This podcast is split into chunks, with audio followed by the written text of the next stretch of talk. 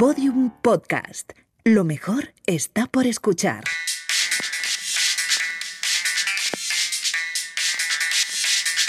La redada.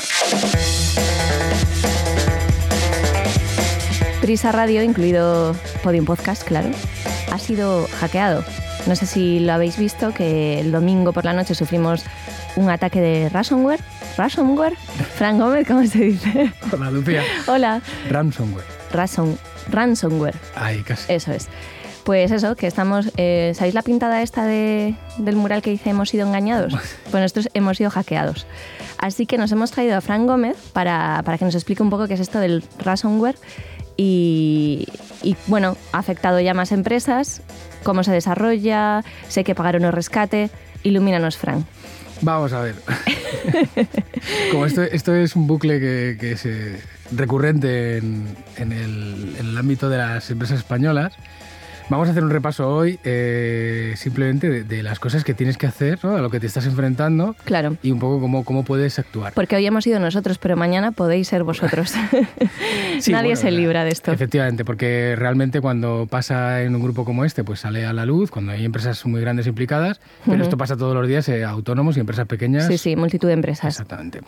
Entonces, eh, lo primero que vamos a decir sobre esto es no pagues. Claro. ¿vale? O sea, es- Esto es- no lo aconsejan nunca, No pagar, porque no te garantizan que lo que te piden, bueno, luego no te garantizan nada, tener Efe- acceso a los datos. no te garantizan tener acceso a los datos. Además, es posible que luego de eh, una vez que hayas pagado, ellos ya saben que pagas y Te vuelva- pidan más. Te pidan más, vuelva, esto puede ser recurrente. Y además, lo que estás haciendo es fomentar que los ciberdelincuentes continúen realizando este tipo de campañas contra las empresas. Claro, si ven que funciona, pues siguen haciéndolo. Eso es. Entras parte de, es parte del, del bucle de- del ransomware. Entonces, lo siguiente que tienes que hacer, si opcionalmente puedes reportar lo que te está ocurriendo, ¿vale? Esto es simplemente para, para que, primero, puedes solicitar ayuda al, al CERT del INCIBE. El CERT es el Computer Emergency Response Team, que es algo así como el respuesto de incidencia que tenemos a nivel español para las empresas. Ujú. El, el INCIBE es el Instituto de Ciberseguridad Español, que hay un instituto específico de esto. Eso es. Entonces ahí puedes obtener ayuda. Y esto, pero esto es opcional. Lo que no es opcional es si hay eh, datos de carácter personal afectados, tienes 72 horas para reportar al responsable, perdón, a la, a la autoría de control competente que te que tenga jurisdicción sobre tus datos. Es decir, una vez que, que te ha ocurrido, tienes que evaluar si hay datos de carácter personal implicados y tienes que reportarlo. Esto es obligatorio. Y esto se reporta a la Guardia Civil.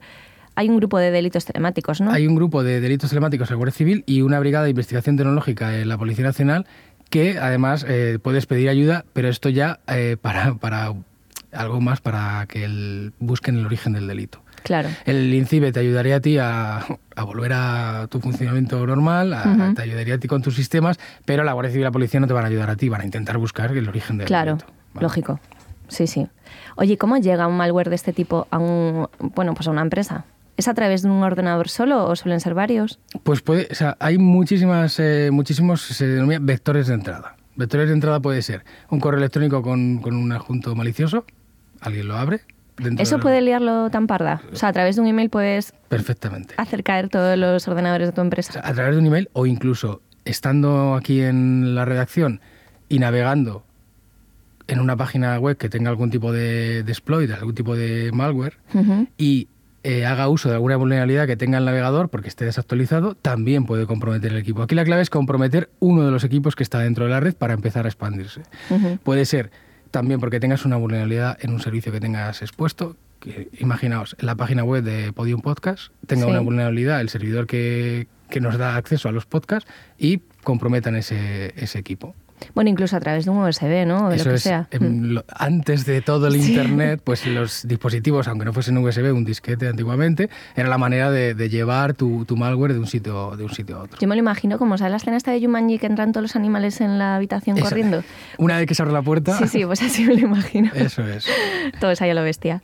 Vale, ¿y cómo se puede prevenir este tipo de ataques? Porque, bueno, hay- las empresas tienen mucha seguridad. O sea, a ver, prevenir es que, o sea, la prevención empezaría eh, directamente por realizar copia de seguridad de lo que tienes en tu empresa. O sea, prevenir es simplemente cubrirte las no, espaldas. simplemente no, es el primer paso, el primer paso, Ah, porque vale. eh, por mucha prevención que hagas no existe el 100% de seguridad, con lo cual en algún momento te va a ocurrir y si te ocurre lo que tienes que hacer es recuperarte lo antes posible. Entonces, tienes que tener copias de seguridad actualizadas de todos tus equipos y además eh, tienes que tener cuidado porque estas copias de seguridad, pues imagínate, no vale tenerlas en el mismo sitio donde tienes los equipos, tienes que tenerlas pues en sitios, claro, en un sitios par de copias, externos, en sí. sitios externos que no tengan relación con, con la infraestructura que, que tienes. ¿vale? Backups en cloud, este tipo de cosas. Eso es. Además, eh, tienes que tener en cuenta que los backups deben estar eh, cifrados para que nadie los pueda abrir y cifrarlos. ¿Vale? Entonces, que tiene una contraseña pues segura, una política de contraseñas Claro. y guardarlas en un sitio seguro. Bueno, eso es un poco la, la- la tipo auditoría, ¿vale? Y luego, es importante también que eh, cuando una vez que el malware entra en tu sistema, Sí. por ejemplo, que no utilices eh, cuentas con permiso de administrador. Es decir, que cada usuario tenga su, su usuario, pero que no tenga permisos para acceder a todos los, los diferentes equipos que hay en la, en la red. ¿Por qué? Porque en el caso de que alguien consiga ese usuario, pues puede hacer que el malware se expanda por la red todavía más, más rápido, ¿vale?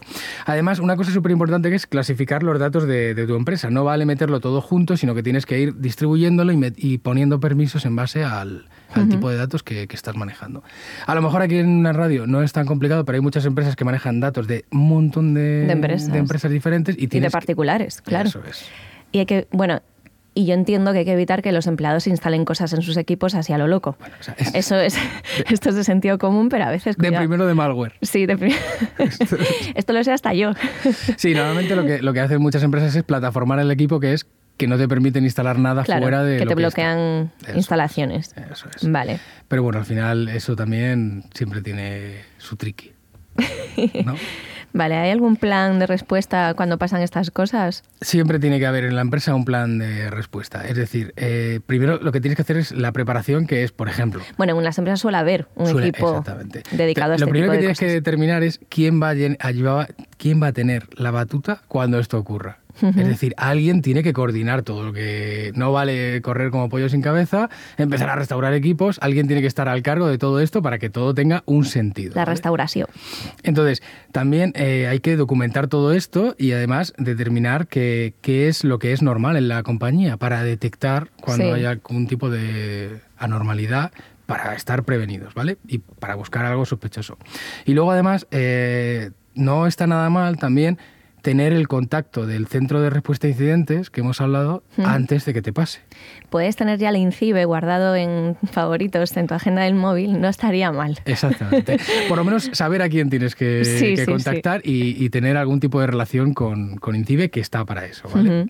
Y luego, tienes que tener medios para detectar y analizar lo que ha pasado. Es decir, esto sería lo típico, oye, por lo menos tienes que tener un Por lo menos para que no te vuelva a pasar. No, no, no. Y, y, o sea, no, que no- o sea, en principio un plan de prevención es que lo tengas antes de que te pase. Pero bueno, normalmente se, se hacen a posteriori después de la primera vez que te pasa.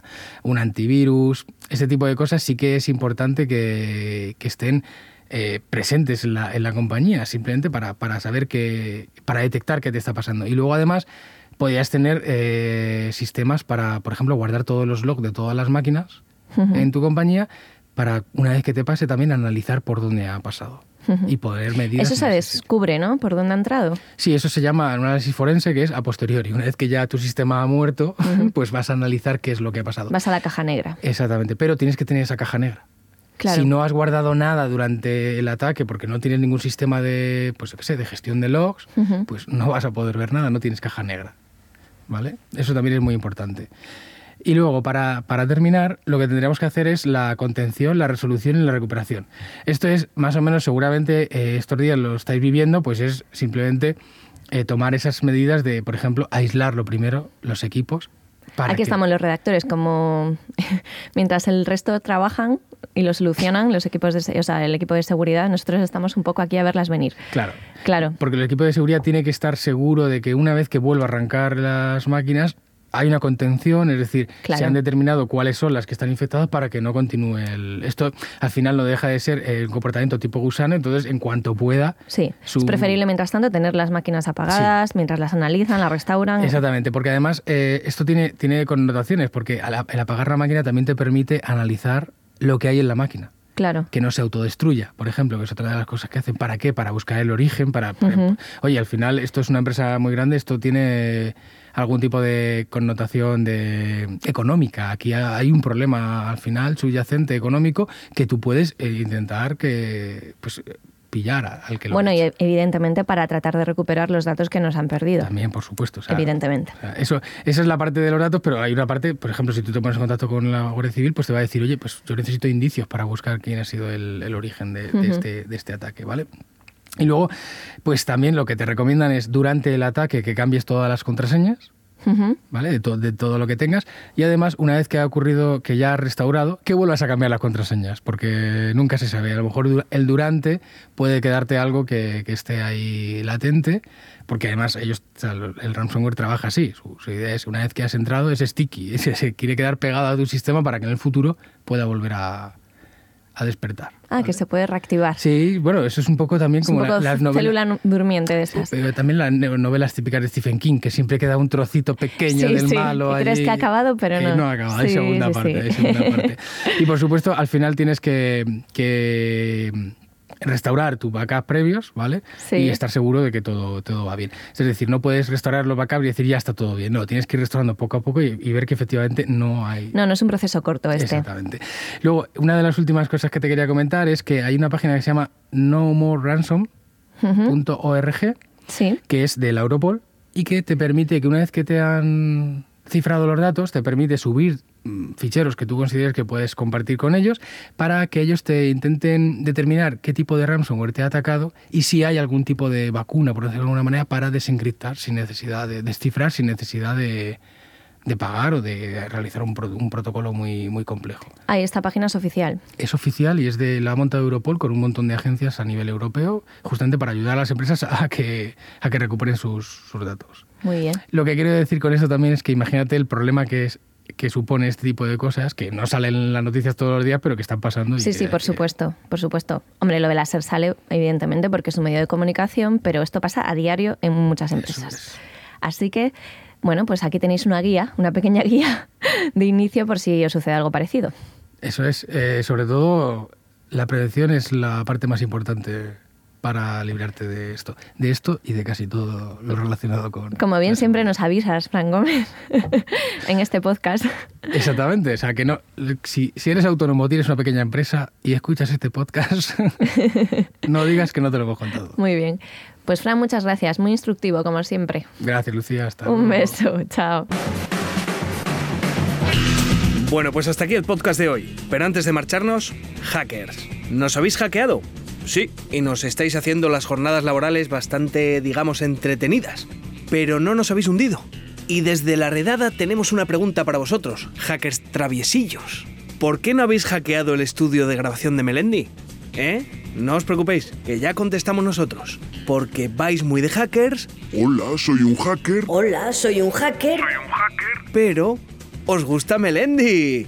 Y probablemente no nos habéis hackeado desde una oscura habitación llena de ordenadores abiertos, sino rodeados de pósters de Super Pop y al ritmo de Cheque al Portamor o Barbie del Extra Radio. Sois hackers, vale, pero sois horteras. Un saludo de Lucía Taboada, Juan López y Juan Aranaz. Adiós. Todos los episodios y contenidos adicionales en laredada.com. Síguenos en Twitter arroba redada y facebook.com barra laredada podcast.